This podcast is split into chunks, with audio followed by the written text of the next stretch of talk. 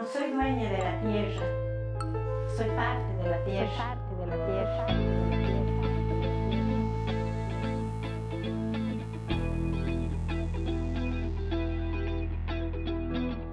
¿Eres de los que andan con sus bolsas reutilizables para todos lados?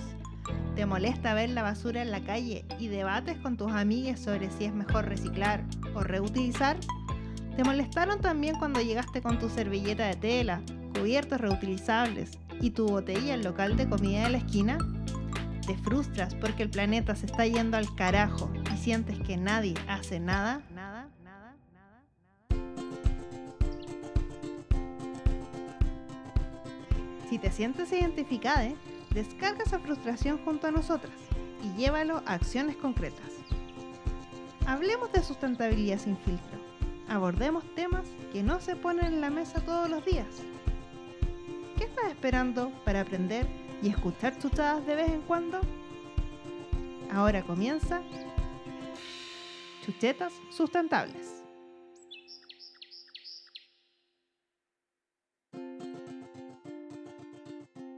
Buena, buena. ¿Qué Hola, tal? guachita, ¿cómo estás? Bien, ¿y tú? Bien, aquí no sé si notaste, pero con computador nuevo porque ahora me veo entera. Antes mi cara era como ahí. Sí, te iba a decir qué onda la, y aparte te iba a decir qué onda la resolución del video hoy día, la Coti está en 4K. Sí, hoy día estoy en cuatro.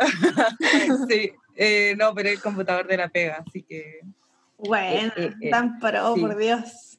sí. ¿Y tú qué tal? ¿Cómo está ya todo? ¿Ya están en otoño tirado para invierno? Otoño es un frío del... O sea, te, te, te cuento que estoy con dos capas de panties, un Sí, calcetín ve. de lana, con eh, así camiseta de polar y los pantalones encima y mi frazada que nunca me abandona. Pero me encanta, o sea, si te pudieran ver, eres como la Miss Increíble eh, con Enlightened. Porque está ahí como todo de negro y se ve el logo de Enlightened. Ay, sí, es verdad. Hoy día ando, es que vengo llegando a un evento en. eh, este, me tocó ir a Austria este fin de semana. ¡Ay, qué hermoso! Sí. Por acá hace un calor de la reconcha, o sea, ya estamos en el septiembre más caluroso. Bueno, en el, en el 365 día de lo- en el Oasis. Así es. Oye, hoy día tenemos una invitada muy especial, así que no sé si nos, nos la quieres introducir, Vero. Sí, hoy Sí. día estamos, pero con una invitada de lujo directamente desde México. Estamos con eh, Ariana Laguna, que nos acompaña. Ella es, eh, ella nació en la Ciudad de México, lleva nueve años trabajando en diseño y ejecución de proyectos sociales. Trabaja en la Fundación Incluyeme y además, porque no, no, eso no es suficiente, además Mm. es a tiempo completo y estudiante de políticas y proyectos sociales de la Universidad Abierta y a Distancia de México. O sea, más increíble no puede ser. Me Oye, encanta ese poder femenino. All power. Cuéntanos un poco de ti. Bienvenida. Hola, no, pues muchas gracias. Muchas gracias por la invitación. Está increíble poder estar aquí con ustedes. Creo que lo que tienen es un espacio padrísimo donde están abordando estos temas que casi no, no, no hay y pues me da mucho gusto estar aquí, aquí con ustedes, que sí lo dices, mamá de tiempo completo, trabajando en estudiando, pero pues está padre. Oye, cuéntanos, eh, a ver, primero que todo, mil, mil gracias por aceptar esta invitación de estas dos locas que hablan de sustentabilidad. no, muchas gracias. Eh, Sí, y las me- estuve escuchando un poquillo. sí, un poquillo. Con mucho tela, ahora sí me los aventé todo.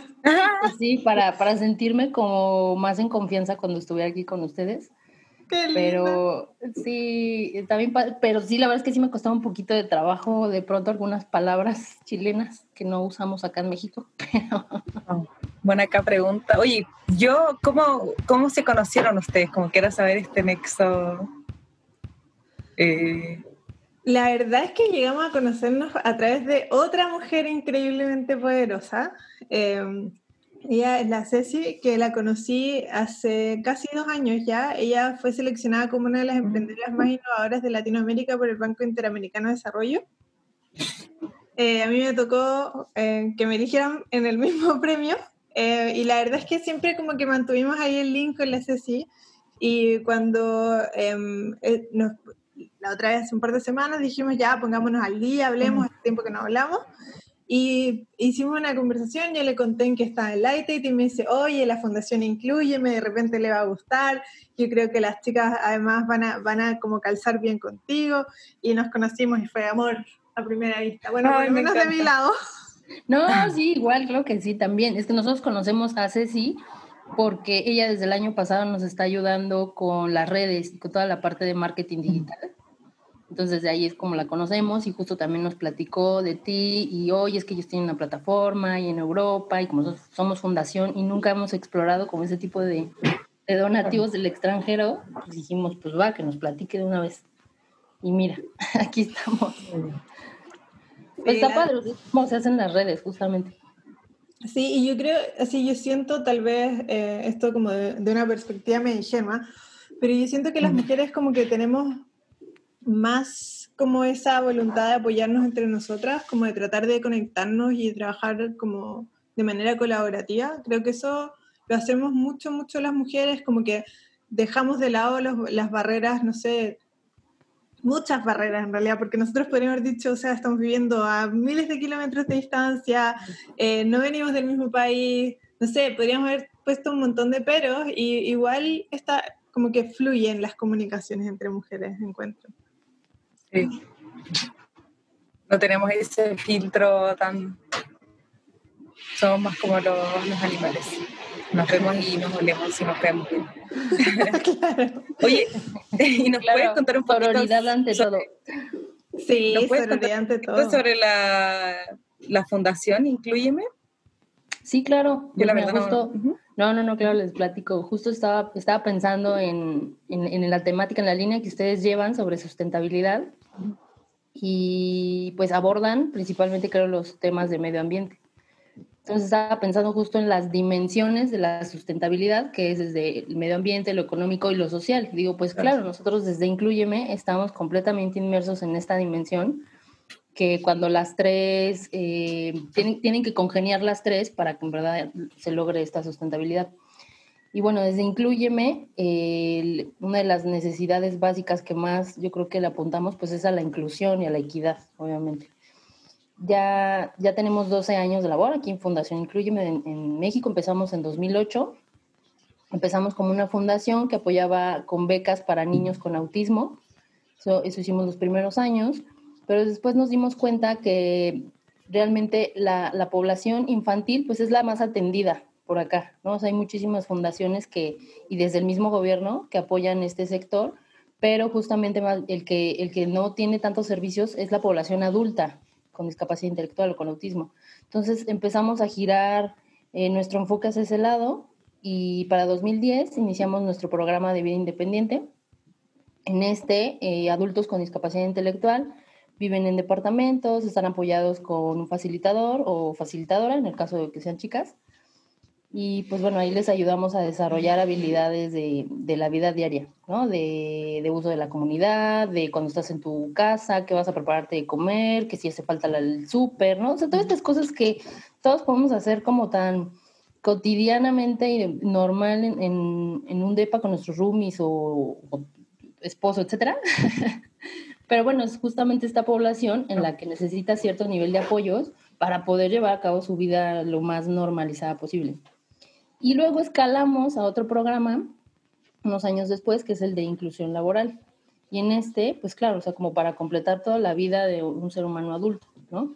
Eh, nos enfocamos con la parte de, capacitaciones eh, hasta las mismas empresas, ¿no? Para desarrollar entornos laborales que pudieran eh, ser lo, más acogido posible para una persona con discapacidad intelectual cuando ingresa, ¿no? Las personas colaboradores que ya estén sensibilizados, área de recursos humanos que entienda cómo son estos procesos de reclutamiento, de selección y de facilitas, de darles una, un, una facilitación durante ciertos meses.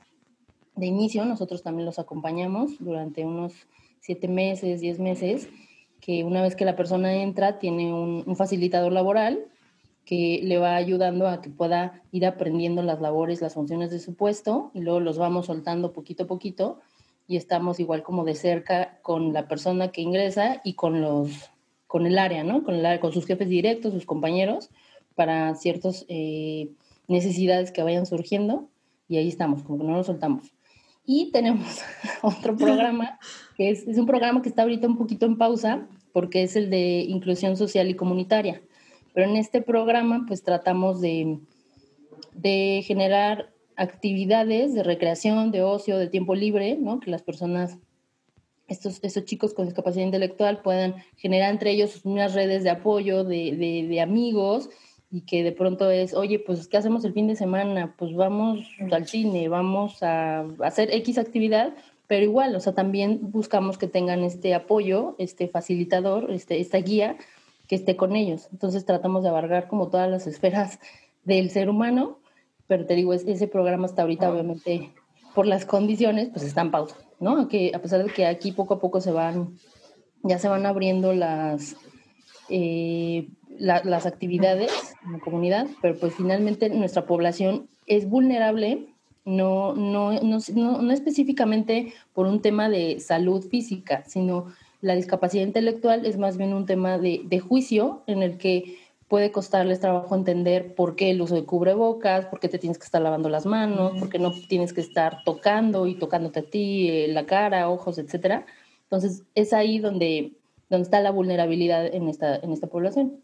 Y es que los tenemos como súper, súper protegidos en las personas que están en DEPAS o las que están trabajando, que, que han seguido trabajando de forma eh, presencial, ¿no? Tenemos en el programa de inclusión laboral algunos chicos que están, por ejemplo, en supermercados, que pues es una actividad que nunca se ha frenado y que, y que, seguimos acompañando, y también a los que están desde, desde casa haciendo actividades de home office.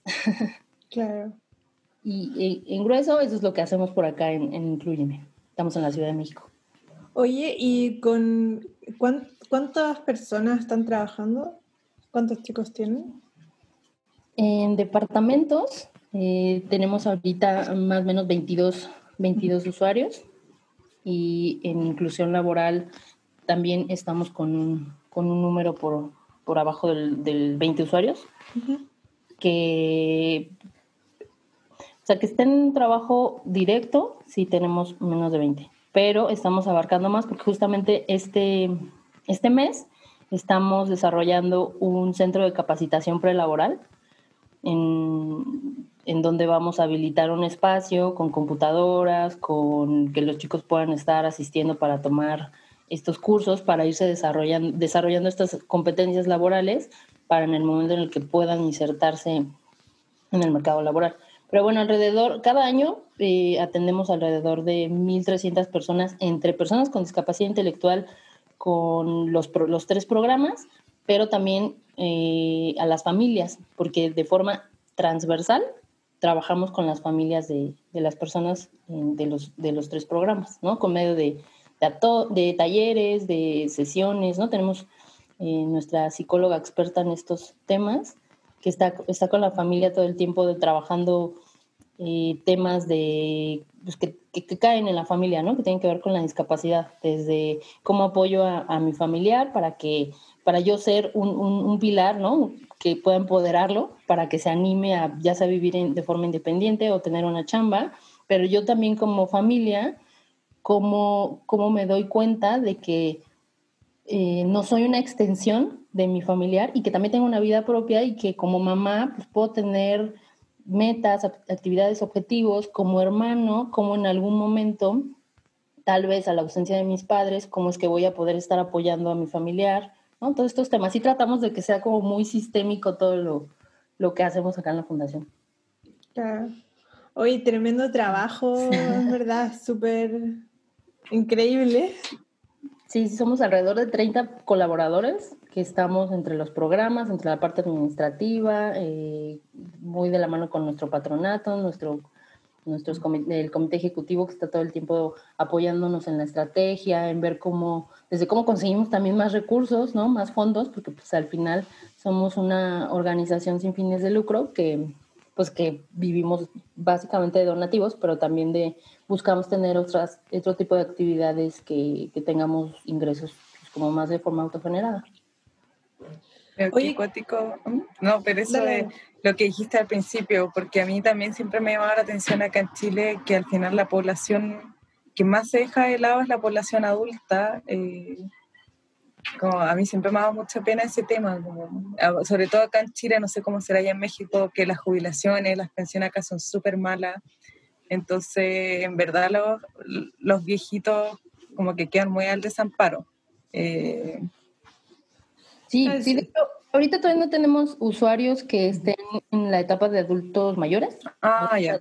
es como adultos jóvenes. Sí, están como entre los 25, y los 40, la, la mayoría y tenemos por ahí algunos usuarios que sí ya están rebasando los 50, pero justamente cuando nuestros usuarios empiecen a llegar a esa etapa de la vida, pues van a ser nuevos retos, ¿no? Porque además de la discapacidad intelectual, pues se van a sumar las, las enfermedades propias, ¿no? De, de, cuando nos hacemos viejitos y de las mismas cuestiones de, de apoyos extra que van necesitando.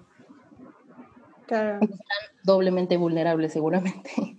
Que además también encuentro como súper necesario el trabajo que hacen ustedes porque, no sé, o sea, yo, eh, nosotros tenemos familia también que tiene problemas eh, como discapacidad intelectual, entonces como la presión para los papás, de que los mm. papás saben que lo más probable es que ellos mueran antes que sus hijos.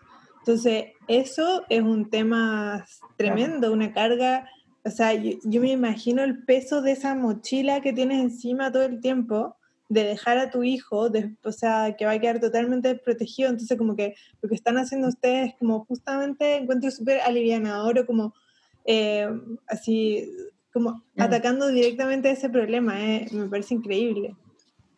Sí, justo lo que les decía, tratamos de, de estar como en todas las dimensiones de la vida de una persona con discapacidad intelectual, porque finalmente, eh, bueno, yo que soy mamá, ¿no? Te puedo decir eh, ahorita mi hijo pues está súper chiquito, tiene siete, pero en algún momento pues claro que quiero que tenga estas habilidades para pues, ser completamente autónomo, ¿no? Y que, que sea un, un, adulto autosuficiente y claro que pensando una familia que tiene un, un integrante con discapacidad intelectual, pues la preocupación eh, debe ser exponencialmente enorme, ¿no? En el que, ¿qué va a pasar? Justamente, ley de la vida, cuando yo no esté, cómo es que va a poder seguir haciendo pues, su vida, ¿no? Y, los hermanos también de pronto pueden tener esta sensación de, chin, y ahora esta mochila viene para mí. Claro. sí tratamos como de trabajar justo esta parte con, los talleres, con las familias para, para ir abordando estos temas. Claro, y sobre todo encuentro que es aún más importante en Latinoamérica, donde todos venimos de regiones súper vulnerables, donde hay un montón de gente que vive en distintos eh, en distintos niveles de pobreza en el fondo. Em, entonces es súper complejo porque el Estado como que no le da o no quiere, yo creo, en algunos, otros no les da, em, como para hacerse cargo de temas como este. Sí, sí, por ejemplo, acá en México, em, o sea, entrando ya en temas como políticos, pues sí, eh, antes de, de, nuestro actual gobierno, pues estaban las, las, políticas sociales estaban ya un poquito más encaminadas no a ser tan asistencialistas, ¿no? Pero pues desafortunadamente eh, dio completamente el giro y ahorita los apoyos están pues básicamente asistencialistas, ¿no? En, darles estos apoyos ya de hecho directos, ¿no? Becas, eh, recursos a las personas, en lugar de justamente apoyar a, a centros o a organizaciones, fundaciones que puedan trabajar con la población, pero en este desarrollo de habilidades, ¿no? Porque justamente es, lo, es, es la línea en la que nosotros también creemos, ¿no? El, o sea, ¿para qué te doy? Y cuando yo me vaya, ¿qué va a pasar contigo? ¿No? Entonces, claro. Ay, sí, es como, como yo siempre lo digo, lo veo como la caridad a corto plazo y la caridad a largo plazo. Porque al final, o sea, no es súper fácil, pero es más simple quizá esa caridad a corto plazo en que tú das un beneficio monetario quizá para que la persona pueda vivir o por lo menos existir, eh, alimentarse y tener eh, cosas básicas, pero lo que ustedes están haciendo es una caridad a largo plazo que se puede hacer eh, al final con toda la gente vulnerable, que es darles una oportunidad, un espacio en la sociedad, que más sustentable que eso. Claro, herramienta, porque al final la gente con discapacidad, yo siempre he pensado, les cuesta más, o sea, hay, ciertos grados de discapacidad claramente, pero no son inservibles o inútiles, que son personas con las mismas capacidades que quizás les cuesta más, pero pueden hacer trabajo, eh, pueden llevar una vida lo más normal posible, yo creo. Que yo Entonces, creo lo que ustedes hacen... mm, Yo ¿sí? creo también que a veces como que lo, la gente como, como promedio, como nosotros, digamos, lo juzgamos como, como de, de la perspectiva de nuestro estilo de vida, lo que es bueno, lo que es malo, lo que es una vida normal y lo que no, cuando las personas con, con diferentes capacidades también tienen, tienen capacidades que son Claro. diferentes, que ven, ven, son capaces de ver el mundo de una forma que nosotros los normales, así Claro. los comunes y corrientes, porque muchas veces digo que la normalidad lo único que tiene es que es lo más común, o sea, para mí está totalmente sobrevalorada la normalidad, simplemente lo normal es lo que pasa más seguido, pero a veces uno habla con gente que tiene otras capacidades y te Claro. das cuenta como de una perspectiva súper distinta del mundo, que si tal vez nos abriéramos más a esa perspectiva, descubriríamos cosas que a nosotros, los comunes y corrientes, no se nos ocurren. Sí, claro, pues bueno, o sea, al- hacer esta, somos regulares, ¿no? Pero al final, pues todos somos distintos, o sea, eh, tiene que haber esta apertura a la diversidad y tolerancia a, a la forma de ser de cada quien, que al final la discapacidad intelectual, pues es únicamente una característica más de una persona, ¿no? Pero justamente es por esto que también desde acá eh, tratamos de promover el lenguaje incluyente, ¿no? El tratar de no decir discapacitado, discapacitada, ¿no? O sea, persona con discapacidad. Finalmente es una característica más de su personalidad, ¿no? O sea, yo Ariadna no, no solamente soy eh, empleada de Incluyeme, ¿no? O sea, ni, ni mamá, ni- o sea, tengo un montón de características que me hacen ser quien soy Claro. y que una discapacidad intelectual únicamente sería una más. Claro. Claro. Qué, qué- así, qué bacán manera de mirarlo también. O sea, yo creo que ta- también por eso, por eso mira, la Coti y yo venimos las dos como de un tema como de expertise de lo que ya hemos estudiado en el fondo que tiene mucho más que ver con lo ambiental, obviamente. Entonces, siempre nos gusta tratar de traer personas que tienen conocimientos que, que, como el tuyo que aportan a las partes que nosotros no, no, no somos capaces de traer a la mesa en el fondo. Y encuentro que eso es, es como lo más bonito porque nos- es una invitación para, para nosotras también a repensar ciertos paradigmas con los que nosotros ya veníamos. Sí, claro, ¿no? Y, y- y- y no solamente en, o sea, ustedes de, de- de que crecieron en Chile, ¿no? O sea, que finalmente compartimos ciertas características al ser países latinoamericanos, pero pues sí, los paradigmas han estado de forma local en países o, o mundial, de forma mundial, y es muy difícil avanzar a este paradigma social y de derechos en los que ves a la persona como un titular de derechos, ¿no? Que es una persona que tiene derecho a tener un empleo, una vida, a, a hacer uso de, de todo lo que hay allá afuera, de casarse, de tener hijos, de lo que sea, ¿no? O sea, finalmente es un ser humano que tiene derechos inherentes desde el hecho que, desde el momento en que nació, pues. Pero es, ha sido como es complicado cambiar estos paradigmas porque venimos arrastrando un paradigma más bien médico-asistencial en el que pensabas que la persona con discapacidad inte- intelectual tiene una enfermedad y que a ver qué hacemos para que, para que se le quite y a ver qué hacemos para que esa persona se acomode en la sociedad, cuando realmente la discapacidad son, son estas barreras que la misma sociedad les ponemos, ¿no? Pero, pero si realmente todos pensáramos en esta forma en la que es una persona que tiene diferentes retos eh, a, a los míos, pero tiene otro tipo de retos en, en la- en la parte intelectual, en la parte de adaptarse en la sociedad, pero se le pueden dar ciertos apoyos, ¿no? Pero finalmente es algo que tiene, que es, que es complicado, ¿no? Que es gradual. Es gradual. Nosotros de pronto Claro. en Incluyeme lo vemos como, híjole, nosotros quisiéramos que ya avanzaran 100 años y que ya el país lo viera de otra forma, pero pues no, la verdad es que sí, sí es lento, es lento ir cambiando estas formas de ver y de entender desde la familia, desde una empresa, en la sociedad, como país, pues bueno, es un poco lento, pero, pero seguimos nosotros en el camino, ¿no? Que Claro. ocurra, a lo mejor no lo veremos nosotros, pero otras generaciones sí. O sea, yo creo que, que también por algo hacemos todas lo que hacemos, o sea, como esta visión de, de tratar de ir construyendo un mundo mejor al, al que nosotros llegamos para las generaciones que siguen, si al final es eso. Sí, claro, Pero- exacto. y ser parte del cambio. Bueno, acá en Chile ya estamos de aniversario de, del estallido social, que eso yo creo que va a marcar un, un, un punto de inflexión de cómo éramos antes en Chile, que ah, yo creo que en Chile uno de los mayores problemas es esa falta de inclusión o, o, tan alta desigualdad y en todo sentido, porque hay veces que la gente ve la desigualdad solamente como algo monetario, pero acá en Chile hay una desigualdad, o sea, de todo, de todo, yo lo veo en todas, en todas partes, desde el paisaje hasta, eh, bueno, las oportunidades, que eso es lo más, es lo más triste, pues. que solo hayan oportunidades para ciertos segmentos. Y en ese sentido tenemos mucho, mucho en común con México. O sea, por ejemplo, si, si tomamos lo, así los países ricos, los, la OCDE, em, si, si, vemos el índice de inequidad, Chile es el más inequal, y nunca sé cómo se dice esa palabra, pero Chile es el con mayor inequidad y el que sigue es, eh, es México. Sí, y, y la diferencia es relativamente pequeña. Sí, sí, claro. De hecho, o sea, acá en México, puedo decirte que, que en la última medición de pobreza, ¿no? Que, que la hace nuestro organismo encargado de, de, eso, que es el Coneval, ¿no? Es el, Consejo Nacional de eh, Evaluación de la Política de Desarrollo Social. Siempre me atoro con, ¿no?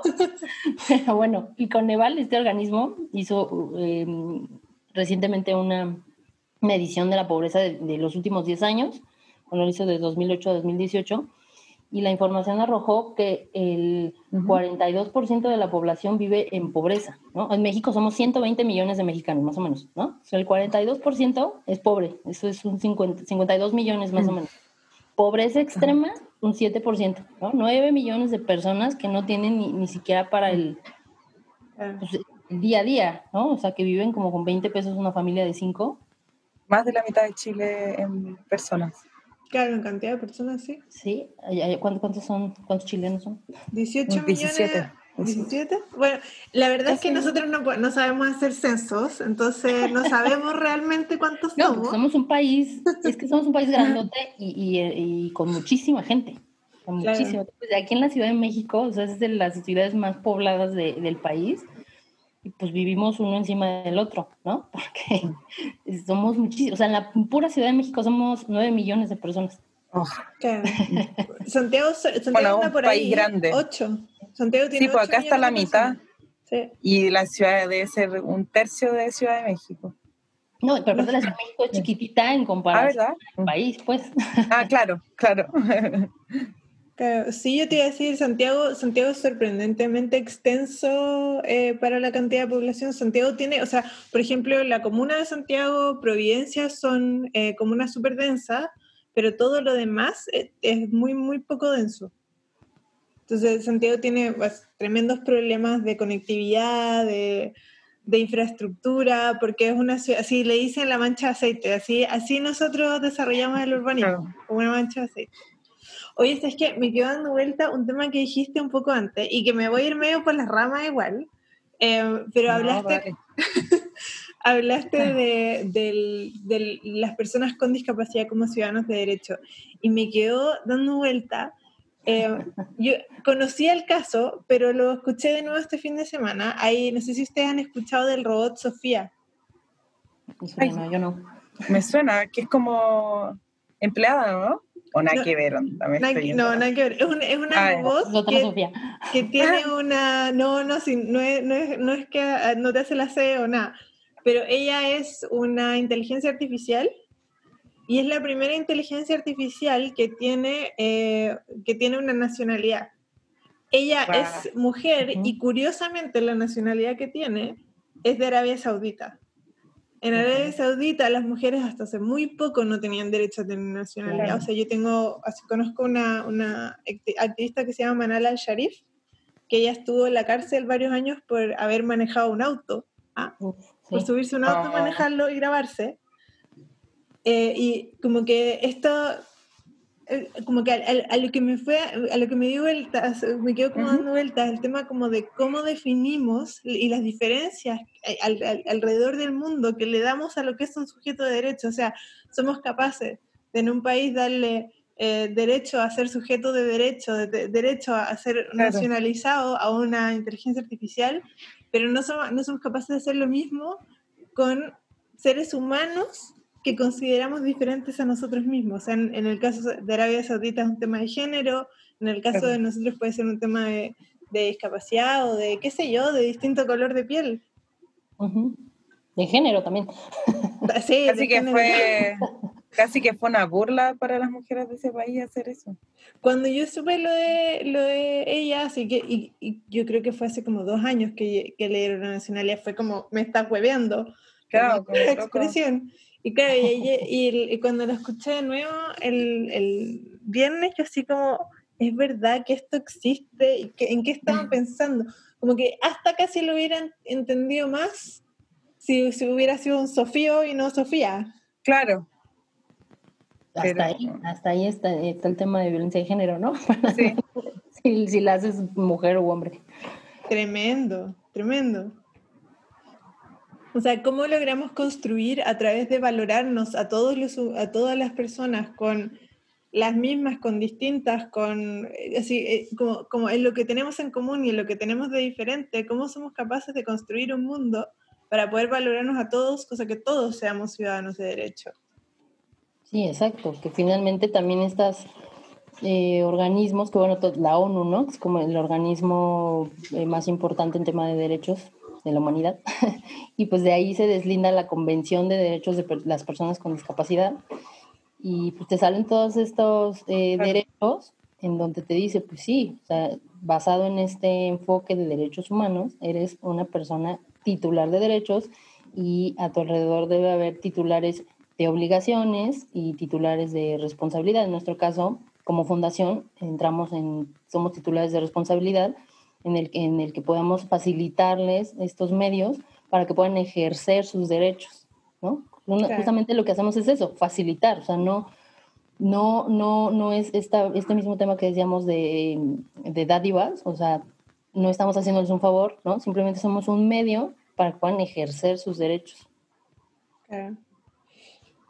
Oye, y con las empresas también, las que se transforman en empleadores, ¿ustedes trabajan también en prepararlos para que puedan recibir de manera apropiada a alguien diferente?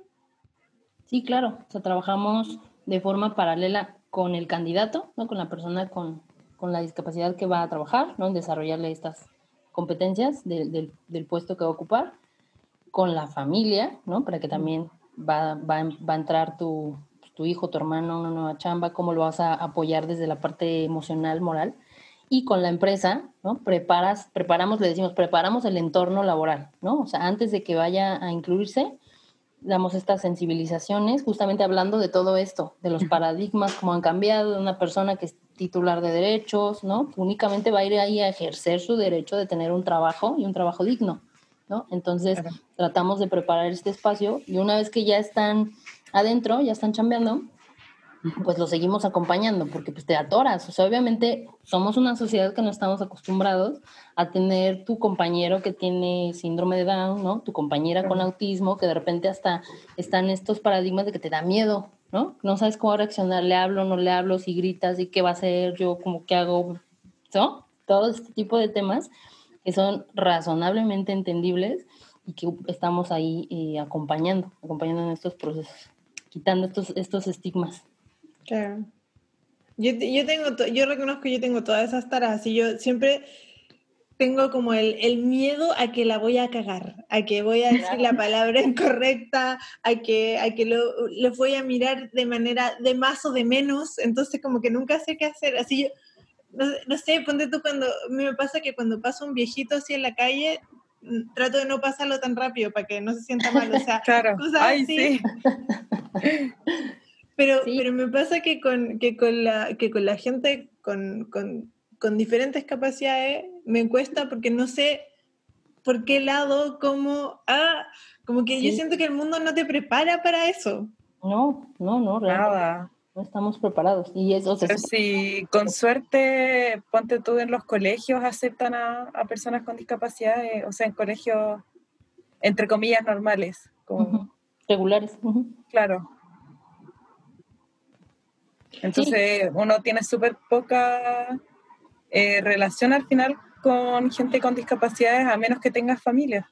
Si no, Esa es la única forma con la que estás sensible al tema, pues porque está dentro en, en tu entorno familiar. claro.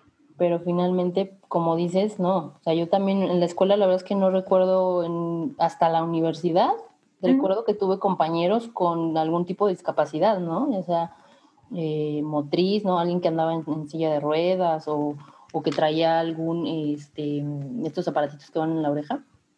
No, o sea, algún tipo de discapacidad. Pero en mis anteriores años de, en la escuela, pues no, nunca estuve con, nunca conviví, ¿no? Y en, y en la familia, pues sí tengo una prima con, con síndrome de Down, pero ella vive en otro estado, casi no la frecuento. Entonces, de hecho, yo cuando entré en Incluyeme también fue un tema completamente nuevo para mí. ¿no? Yo aquí ya tengo ya tres años y medio pero estaba en, en, fundaciones con otro estilo de trabajo, ¿no? Estuve en Child Phone y en World Vision, que estas más bien son eh, con niños, niñas jóvenes, en, comunidades, en zonas rurales, atendiendo otro tipo de programas, ¿no? De educación, de salud, etcétera. Entonces, cuando entré a Incluyeme, me pasó exactamente lo mismo, exactamente que no sabía eh, ni cómo referirme, ni cómo tratar, ni cómo hablar del tema y ha sido algo que, pues mira, llevo tres años y medio y todavía la riego, como dices tú, ¿no? O sea, afortunadamente tenemos expertos en el tema aquí en, la fundación, que son mis compañeras que de pronto es, oye, ¿cómo se dice esto? ¿Cómo le hago con esto? ¿Cómo abordo este tema? Porque pues lo mío está un poco más centrado en la parte de, de ingresos, en la comunicación de la fundación, en el fortalecimiento institucional, ¿no? Si estoy como en otra área, no, de hecho no estoy en un área completamente directa en los programas. Entonces sí cuesta trabajo. Sí, así. No, no sé, usted, ¿ustedes cómo funciona el sistema educativo en México? ¿También es eh, mucho privado y así como aquellos que pueden pagarlo van a colegios privados o en general funciona todo más bien público? Eh, acá la educación es pública en todos los niveles. De hecho, desde preescolar, bueno, aquí desde tus tres años hasta la universidad, hay, es la educación es pública, pero también está la parte privada. Pero sí hay, o sea, sí, o sea, eh, existe, pero el acceso pues tampoco es para todos, ¿no? O sea, una persona que vive en un estado, en alguna parte de, de la sierra, ¿no? En una zona muy rural, pues no tiene una universidad cerca, ni siquiera una, una, educación media superior, ¿no? Antes de la universidad no está cerca. O sea, existe, pero tampoco es accesible para todos. Claro. Pero, por ejemplo, nosotros, o sea, nosotros crecimos en un lugar donde sí hay educación pública, pero la educación pública no, tiene, no tiene calidad. Entonces, que, los que pueden pagan para que sus hijos se eduquen en un colegio y en el fondo uno va terminando como en un sistema de casta. O sea, lo que pasa es que tus papás pagan el colegio más caro que pueden pagar, básicamente, y después uno va como quedando en ese, como en ese nivel en el fondo, porque ese colegio suele ser conducente a un cierto tipo de universidad, a un cierto tipo de carrera, entonces después te mantienes como en ese mismo bracket y te, rodeas del mismo tipo de gente, entonces uno como que funciona siempre como en ese mismo nivel, como que y, es eh, basado totalmente en ingresos.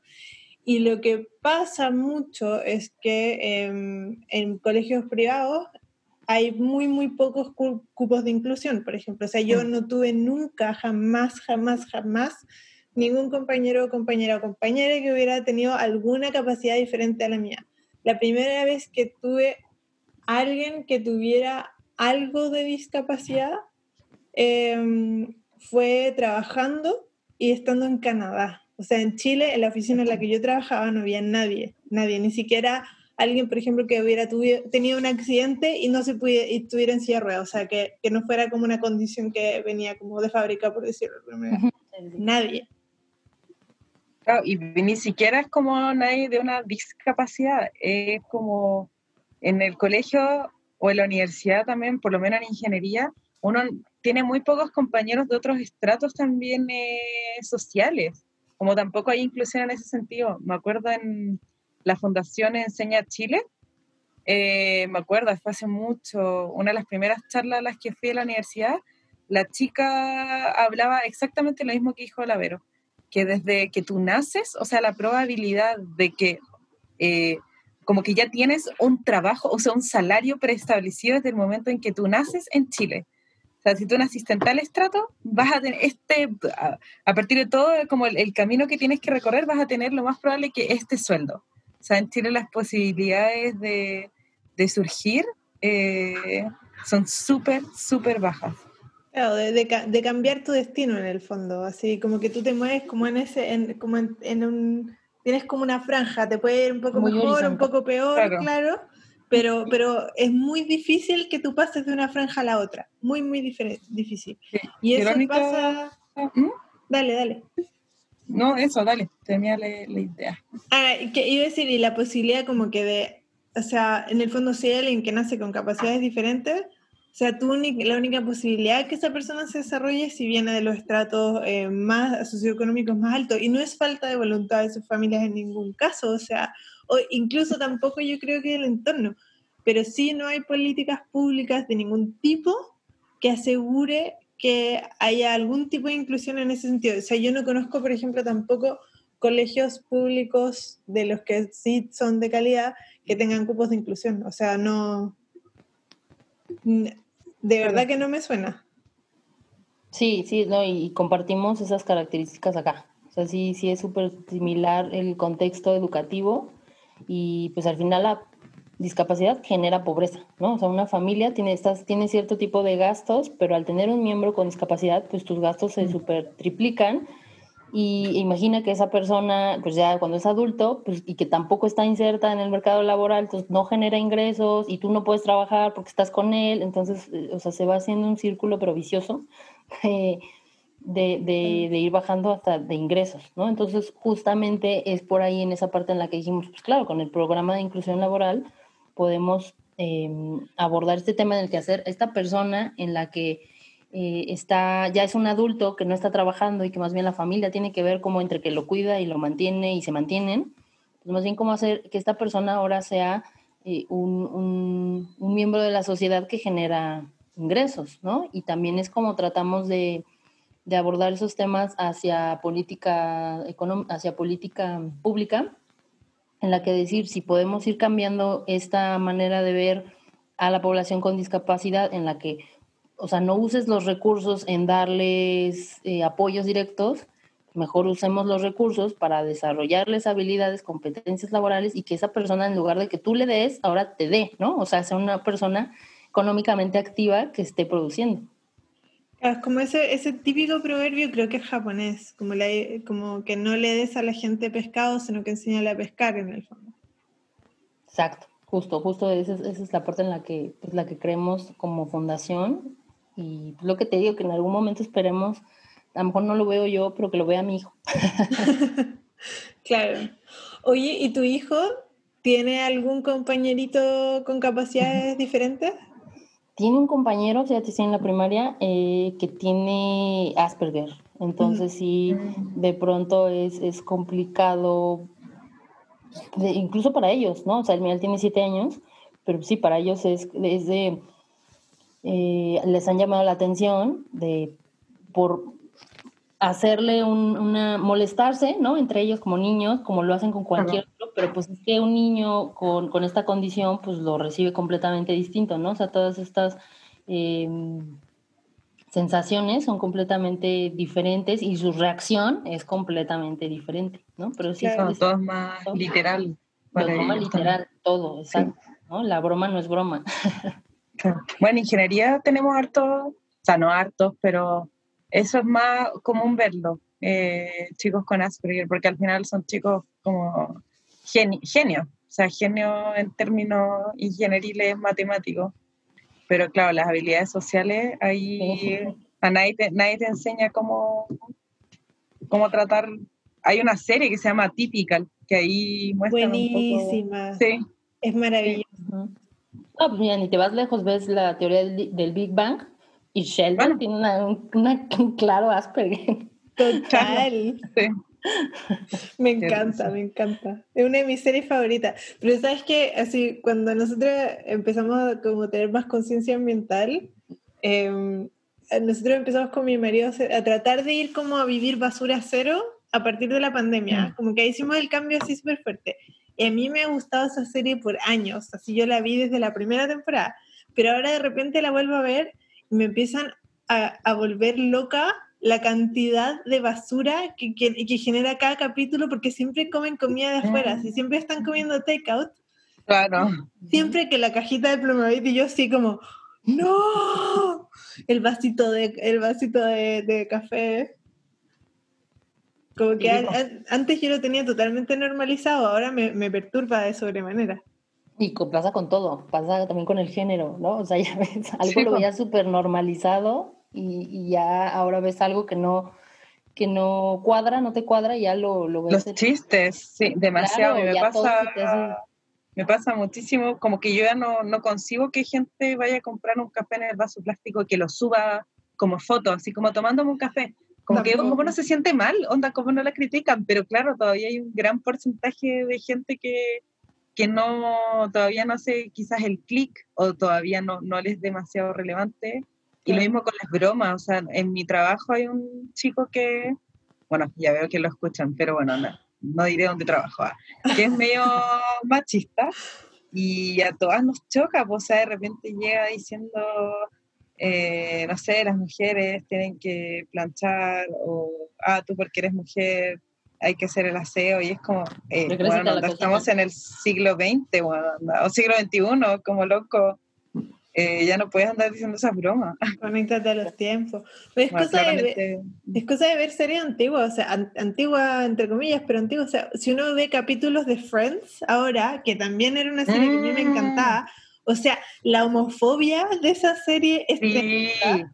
Y también que yo creo que las dos, no sé si las dos o las tres primeras temporadas, ni Mónica ni Rachel nunca se ponen un sostén. Esa wea no es normal, nunca. ¿Cómo? Se hace Es- más bien muy sexista, ¿no? Totalmente.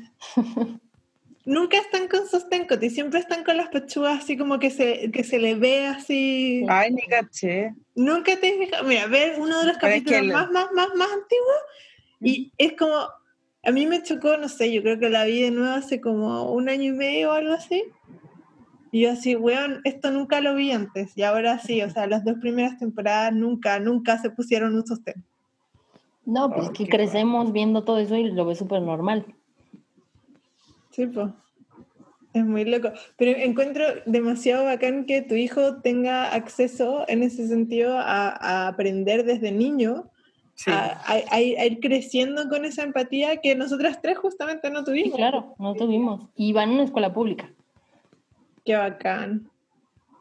Sí, sí, está es- poco a poco, lo que te decía, poco a poco, pero pues, en algún momento eh, estas brechas, ¿no? Sociales en todos los sentidos se van a ir cerrando poco a poco. Sí, sí tengo esa confianza y esa fe. Qué bueno. Sí, yo también le tengo fe al mundo.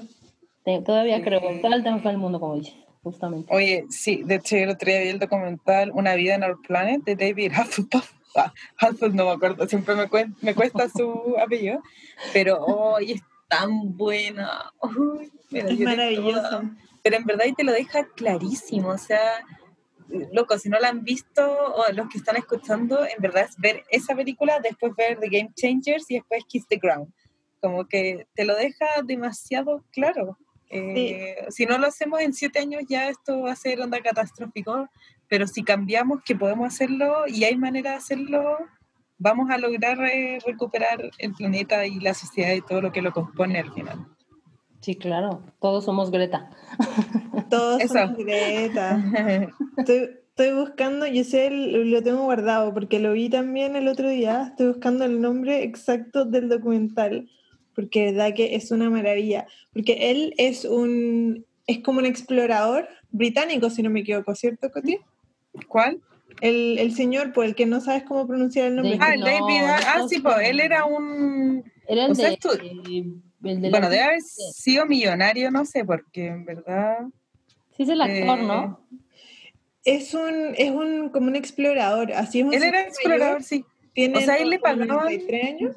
Ahora tiene 93, Ay, pero Dios cuando joven él le pagaban, ponte tú, el gobierno le pagaba para, para ir a onda a sacar fotos, investigar eh, el mundo, ¿cachai? Porque en el fondo antiguamente nadie conocía a un oso perezoso, pues, ¿cachai? Entonces él iba y era y decía en el documental, de hecho, que era súper fácil porque nadie conocía nada. Entonces él iba a tribus, se metía a, a vivir con tribus, eh, compartía con todos los animales, en verdad, en muchas selvas distintas, porque él- su tarea era documentarlo para mostrárselo al mundo, ¿cachai? Y ahí se fue dando cuenta, porque él vivió todo, pues en 93 años viviste todo, todos los cambios. Entonces él vio todo el cambio con el plástico, con las guerras, de cómo el mundo iba, iba cambiando, cómo, cómo se iba alejando de la naturaleza, ¿cachai? Vio cómo aparecían las lavadoras, toda la tecnología. Cómo, cómo empezó a haber vuelos comerciales también. O sea, él le tocó esa transición a que él empezó a poder ir, ir volando a cualquier parte del mundo y cómo explotó en el fondo el consumo del turismo como lo conocemos hoy en día. Se llama David Attenborough. Ah, en es, planeta. ¿Cómo? Es que Dije como Hufflepuff. Ah. O sea, dijiste David Hasselhoff y ese es un actor. Ah. con ese. Y dije, no, ese es un actor, el del auto increíble. Ah, ahora sí. Sí, así yo no lo conocía, pero también vi el, el otro día, la semana pasada vi el, el documental y, es está como súper bien armado además, porque te muestra como lo que te va mostrando, lo que, lo que fue conociendo él como joven, porque en el fondo lo que él dice es que él quiere hacer este documental como su testimonio Mm. de todo el cambio que hemos hecho los seres humanos durante una sola vida y que él realmente ha visto todos estos cambios y tiene como un contador, por ejemplo, de cuánta biodiversidad se iba perdiendo en cada año, cuántas eh, partículas de dióxido de carbono hemos tirado al, a la atmósfera, que en el fondo cómo, cómo estamos cambiando el clima, cuáles son los animales que se han extinto. eh, y, y lo que me encantó del documental, porque, o sea, so- nosotros tenemos un problema de adicción, la cotilla a los documentales, Sí, pero hay muchos que igual uno después, o sea, tenéis que ver una película de princesas porque la depresión simplemente es terrible. Pero sí. este, uy, este termina como súper, me lo puso solo en el, termina como, Inspirador. sí, te va mostrando como cuáles son los cambios que ya se han esta- que ya se han logrado, que de verdad prueban que sí, todavía estamos a tiempo, que todavía podemos revertir esta situación, que todavía podemos hacer los cambios que necesitamos hacer. Sí, justo con ese tipo de... Es que nos, nos quedamos, ¿no? Como de, chin, ¿no? Es que te quedas pensando y dices, chin, ¿qué, qué hago? ¿No? O sea, me salgo ahorita mismo y hago algo. Sí, de hecho es tal cual, como ahí me encanta porque me alimenta. Hay veces que por el trabajo, por tiempo, de repente uno dice, yo últimamente desde que empecé a trabajar, igual hay veces que digo, oh, ya no voy a seguir con mejor tarde que nunca porque no me da el tiempo, pero después veo estos documentales y digo, pero en verdad es lo que me hace sentido, seguir eh, educando a la gente, seguir inspirando, seguir mostrándoles que es posible, seguir luchando. Como al final Seguir los documentales juntando. ayudan mucho a eso. seguir juntándonos, seguir creando conversación, que a veces también, o sea, a nosotras también a veces nos cuesta, o sea, la cotilla tenemos un montón de trabajo, tú estás, Ari, un domingo, más Claro. encima que a la pobre le hicimos levantarse extra temprano no, y no, esperarnos. Ay, sí. No, está bien, está bien, está bien. Empezando el domingo con todo. Pero claro, o sea, al final generamos estos espacios porque todas queremos un cambio, porque todas estamos trabajando de manera activa para que tengamos un mundo más bacán. Exacto, cada quien desde, desde su trinchera, diríamos, ¿no? O sea, cada quien desde donde le toca, pues poner, Claro. poner tu granito de arena. Exacto. Oye, para ir cerrando, eh, em, Ari, como, ¿cuál sería así como tu, tu llamado de atención a la gente hoy? O sea, como por dónde la gente podría empezar a hacer el mundo más sustentable, tal vez para las personas con discapacidad. Claro, pues el llamado sería justo estar abiertos a, a la diversidad, ¿no? Ser un poquito más tolerantes los unos con los otros, o en- entender que si una persona tiene ciertas características, ciertas limitaciones, pues eso no lo hace ni más ni menos, solo lo hace diferente, ¿no? Y yo también soy diferente por mis miles de características, ¿no?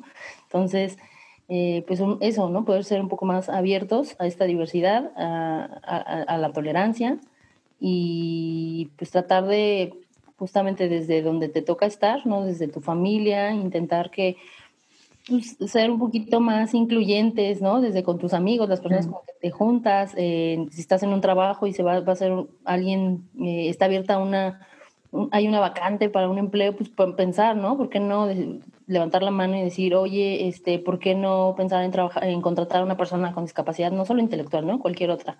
eh, en cualquier ámbito ¿no? en el que nos desenvolvemos como, como humanidad, pues tratar de, de, pensar en que no todos somos regulares, ¿no? O sea, podemos ser la mayoría, pero no todos somos así, ¿no? O sea, hay, hay, infinidad de, de, de formas de ser y que hay personas con discapacidad y de cualquier tipo de discapacidad que no solo eh, lo que tú ocupas y como tú usas las cosas en la sociedad es porque así deben de ser, ¿no? Hay que, hay que tener esta apertura, nomás.